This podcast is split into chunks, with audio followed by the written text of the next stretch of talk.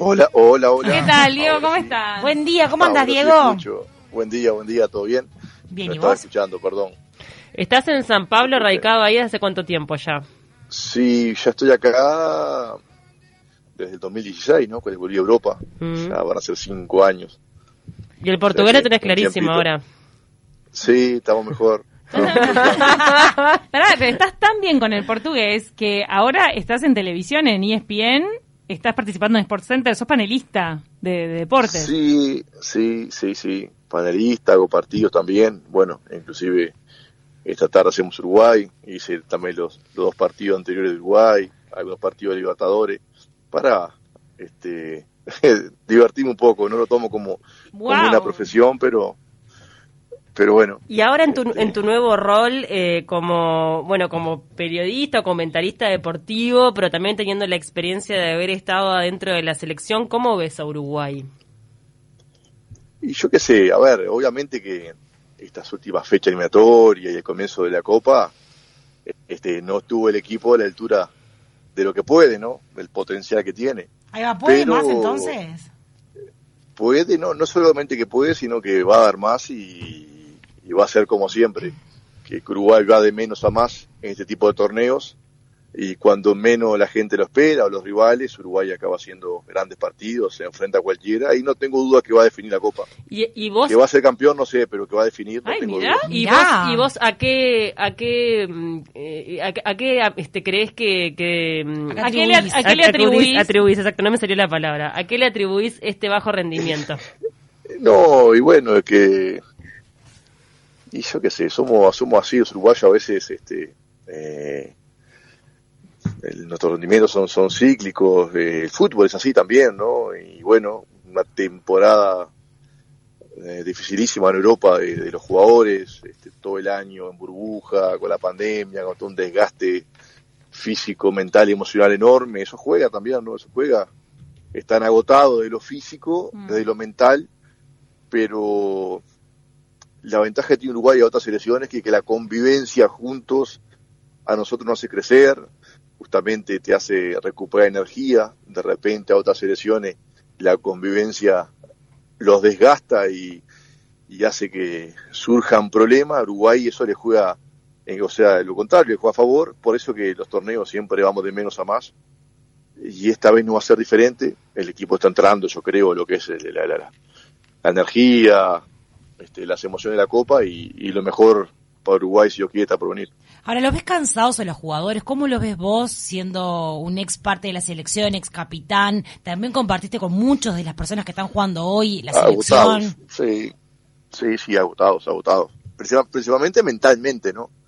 Me que es bravo, o sea, el tema de las burbujas, Ah, sí. eh, de, de estar todo el año este, con esa disciplina de, de no poder compartir, de no poder salir, de, de- es desgastante. Y bueno, llegar a Sudamérica y seguir la misma rutina, lejos de, de- de tu familia, de, de- bueno, de, cualquier actividad Sí, que es puedas hacer cansador. por el fútbol, es cansador mentalmente.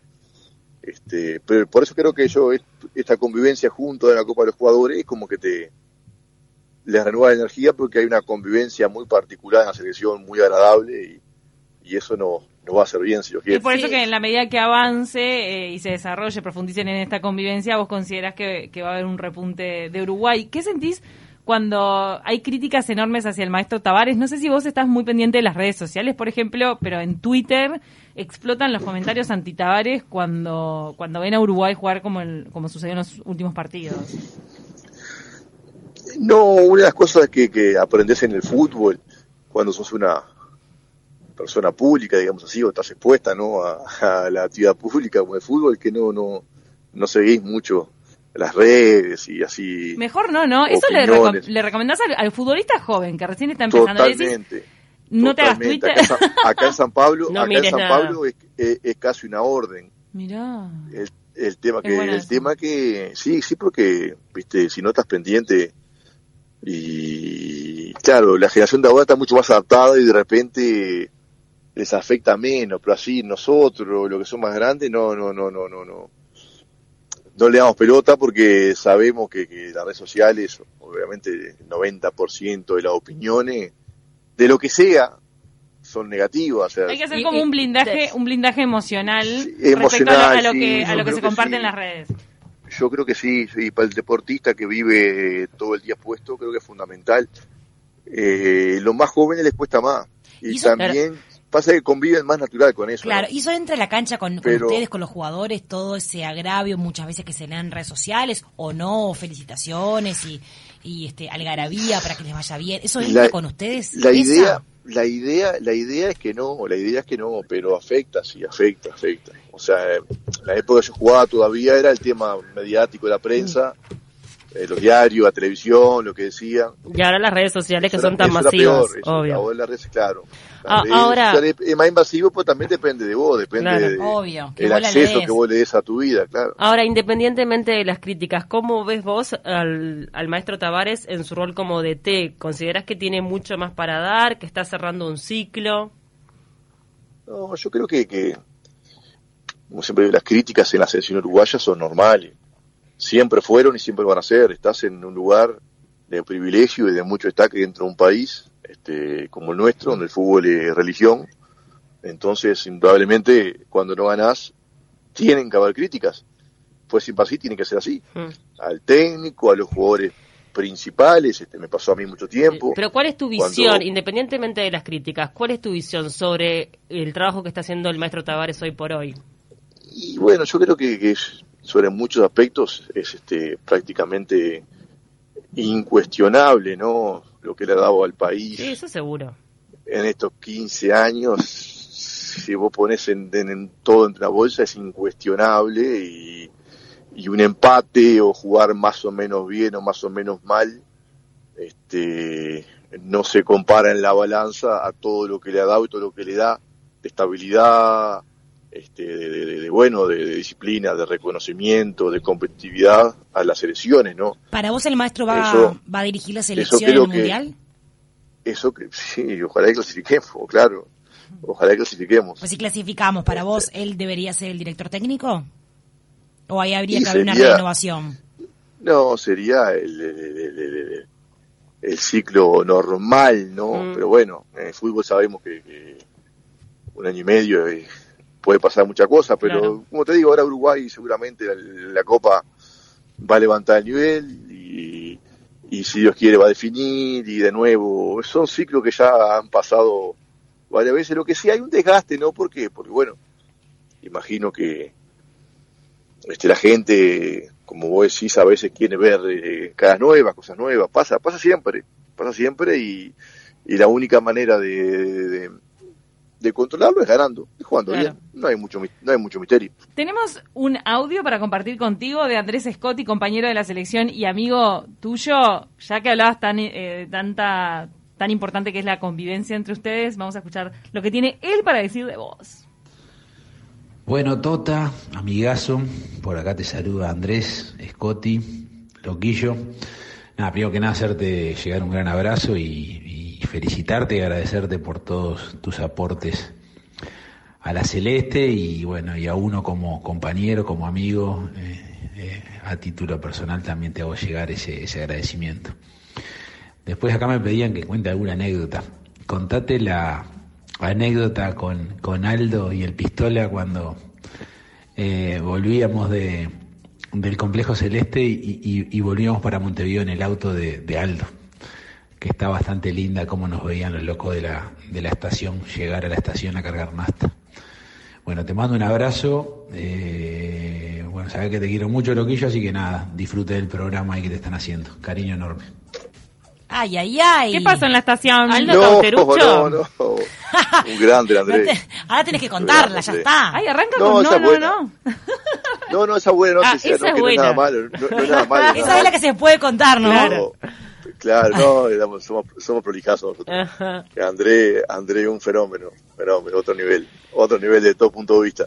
Bien. Este, no, eso cuando clasificamos al, al Mundial contra Costa Rica en, en- en- en el 2009, en Montevideo, fuimos al complejo a, bueno, a festejar un poco y nos veníamos hacia para el centro después, que íbamos a salir con todos los muchachos a festejar y llegamos al Pistola Mexicano, al viejo y querido Pistola, el auto del Chato, del Aldo, un Fia 1, del, del 74, empezó a llover impresionante, veníamos por Italia y nos quedamos sin asta. Se quedó sin asta el auto. El chato en la emoción del mundial, de toda adrenalina, de todo. que- No, no. y, y claro, y el pistolita, obviamente que veterano no podía manejar, no podía empujar el auto, nos bajamos André y yo a empujar el auto, pero en Italia lloviendo. Y nadie dio una mano. A, a- a- a dos, a dos horas de, de, de, de haber clasificado al mundial. Bueno, llegamos a la estación, empapado, empujando el auto y eh, ahí la gente nos veía, lo, lo, lo- no lo podía creer. Claro, no Estos da crédito. Oye. Hacía dos horas estaban notando una alegría, están empujando. Qué y bueno, está este, notable, ¿no? Y ahí, este, nada, sacan fotos y nos quedamos Claro. la risa, y bueno, seguimos de largo al boliche y recontra. ¿Les empapados. cobraron la No, nafta? no importaba nada. ¿Eh? ¿Les cobraron la No nafta? me, no, no me acuerdo si nos cobraron, pero, Merecían el pero tanque al Aldo, lleno.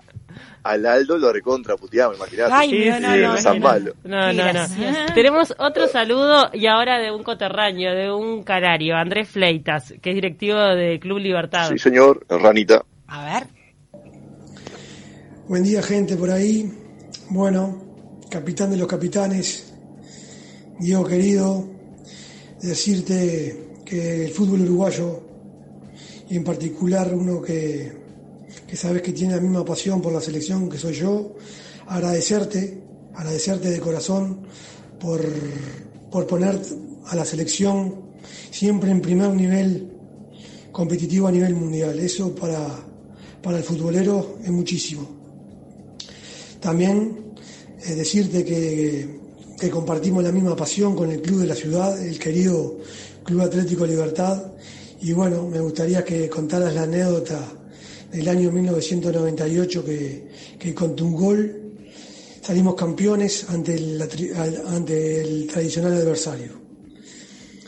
Eh, te mando un abrazo y sabes que el club en donde compartimos la misma pasión te aprecia mucho y bueno, como siempre, un abrazo, capitán. A ver, ese gol decisivo. Rana, hice gol decisivo una vez en la vida.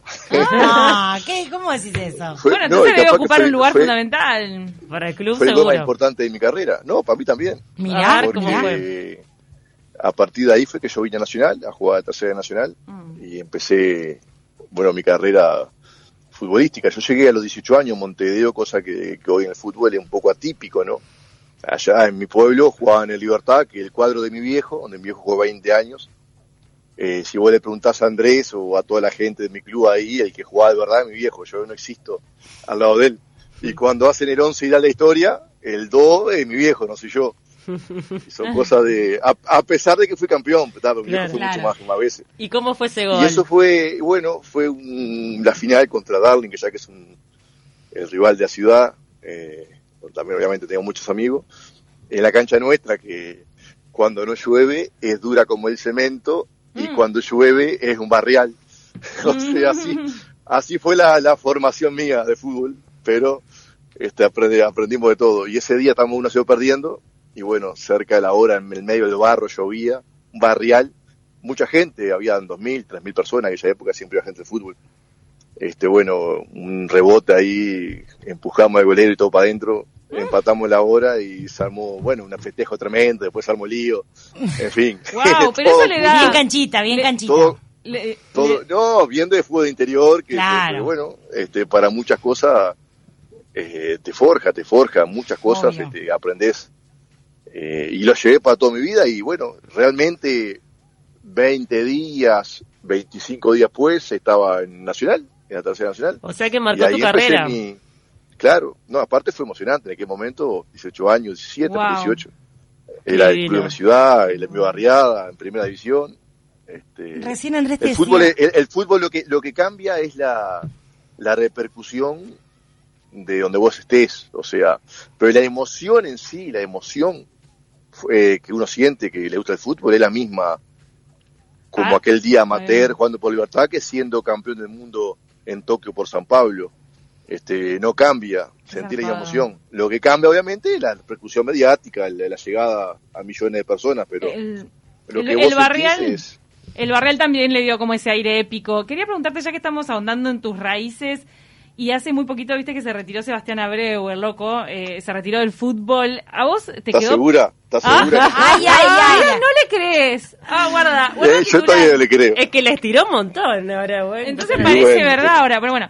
Eh, ¿Te quedó pendiente una linda despedida, una fiesta así en tu pueblo o en, o en alguna otra cancha donde vos quieras, hacer una despedida con amigos del fútbol?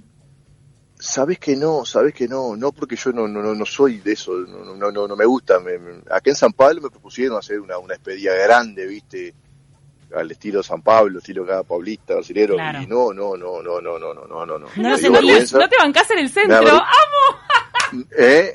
No querés ser el centro. No querés No ser la ser quinceañera, centro, no. no. Ahí va. No, no. me- no, vos sabés, no, yo le dije eso mismo, le digo, no, no, me sentiría tan mal que, que, que para pasarla mal y me hicieron en, en, este, en consecuencia de eso me hicieron un documental Bueno, muy lindo. Bueno, bien. San Pablo que, ah, no, hermoso, hermoso, que, que lo, lo vino a Venezuela y me hace llorar y no lo veo más. Ah. Este, que es la, es la mejor despedida que me pueden hacer. Claro. Pero así, no, no me gusta, no, no es lo mío y me sentiría mal. A nivel, a nivel, no lo hice al final. perdón, a nivel familiar, ¿cómo, ¿cómo se está adaptando toda tu familia el hecho de estar este, radicados allá en Brasil desde hace tanto tiempo? No, y estamos ya muy adaptados, este. Fíjate que No también quieren volver 20 los años dando- Mm. Y no, o sea, 20 años de vuelta por el mundo, te acostumbras a eso, ¿no? Mm. Y acá San Pablo, dentro de todo, estás muy cerca de Uruguay, Claro. es una ciudad este, grande que te ofrece este, muchas cosas, este, entonces este, se hace mucho más fácil. Capaz si fue en Europa era diferente. Y bueno, ya los chicos están adaptados, Karina también, entonces, este, por ahora, siempre surgen oportunidades, de- de- de- en fin, me quieren mucho acá, tengo mucha, mucha entrada. Te has vuelto un ídolo para a ellos. muchos lugares. Sí, sí, me quieren bastante, sí. Un ídolo por Hemos segunda vez, porque ya sos nuestro ídolo y también ahora sos en Brasil. Sí, acá me, me respetan y me quieren bastante y bueno, eso también obviamente ayuda Por supuesto. a esa perspectiva, esa perspectiva que tenés de, de, de ciudad, ¿no? Claro. Te sentirás cómodo también a tu lugar que aquí, que en definitiva este, Te termina todo casa, pareciendo claro. más lindo. Claro, te claro. sentir en casa. Y por ejemplo, en el momento de, de ser panelista, generás polémica, te gusta así cuando se empieza a picar ahí. Mm. Porque ahora, claro, no estás jugando, pero viste que a veces hay que hacer show y ¿Es se picante pone. Lugano No, como la- panelista o no? No, El no mate. soy muy, muy polémico. en sí tengo el mate. Está perfecto. No soy muy polémico, a, a ver, sí, soy polémico, bueno, en Uruguay ya saben ustedes, estoy metido más quilombo que, Mm, este, pero, pero soy polémico en cosas, este, yo qué sé, eh, donde hay que tomar posición o postura, eh, que es, este, vamos a decir, de que, que tengo la obligación moral de, de hacerlo. Eh, No polémica porque sí, ni hablar boba porque sí. En fin, si hay que hacer, decir o, hablar sobre Sí, lo haces. estructura de fútbol, sobre cosas que están mal hechas en el fútbol, este, sobre personas que, que- que hacen cosas mal en el fútbol, eso sí, Claro. porque creo que tengo la obligación de, de ponerlo porque sé que está mal. Pero no, no, no, viste, polémica de, de barata, no. No, tampoco la supuesto. No, pavada. estoy tota- totalmente en contra. Y Los uruguayos no somos eso así. no me representa. No, los Diego. uruguayos, los uruguayos no somos así. Obvio. Y, y aparte no somos así de uruguayos, claro. Ah, Tenemos que ir cerrando, pero me gustaría, este, antes de despedirte, que, que le, le des un mensaje a, a todos los uruguayos, que, que la- de repente que la estamos sufriendo en este momento tan particular de la selección, pero este, que, que vos le tenés toda la fe, que, que estuviste adentro y que sabés que, No seas, que hay que no seguir, seas negativa. hay que seguir confiando. No estás sufriendo tanto, ya estaban peores. No, No, seas negativa. no, sí. Ay, va, Que, mirá. que podría ser, Vos dijiste igual que mejor, estamos de acuerdo. Uruguay va de, de menor a mayor y que va como demostrando lo Siempre. último. Pará, y hoy con Bolivia ganamos sí o sí, te lo digo así, ¿no? Y sí, sí, yo creo que sí, claro. Tenemos que ganar, Diego. Yo, Tenemos que ganar, pronósticos, yo vengo ya haciendo pronósticos en Telemundo que ganamos 2 a El 1. pronóstico es tenemos que ganar.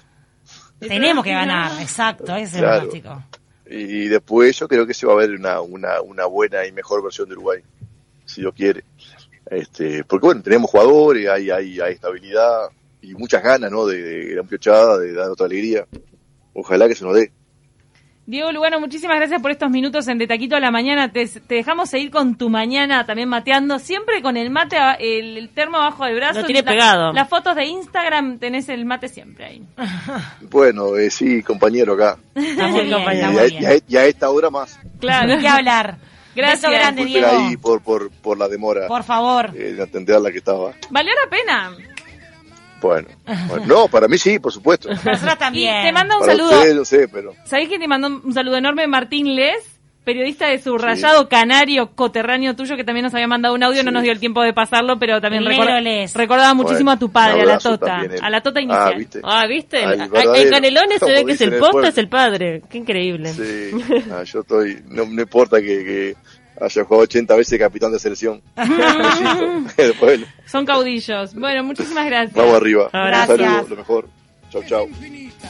La bandera más grandiosa, la que siempre está presente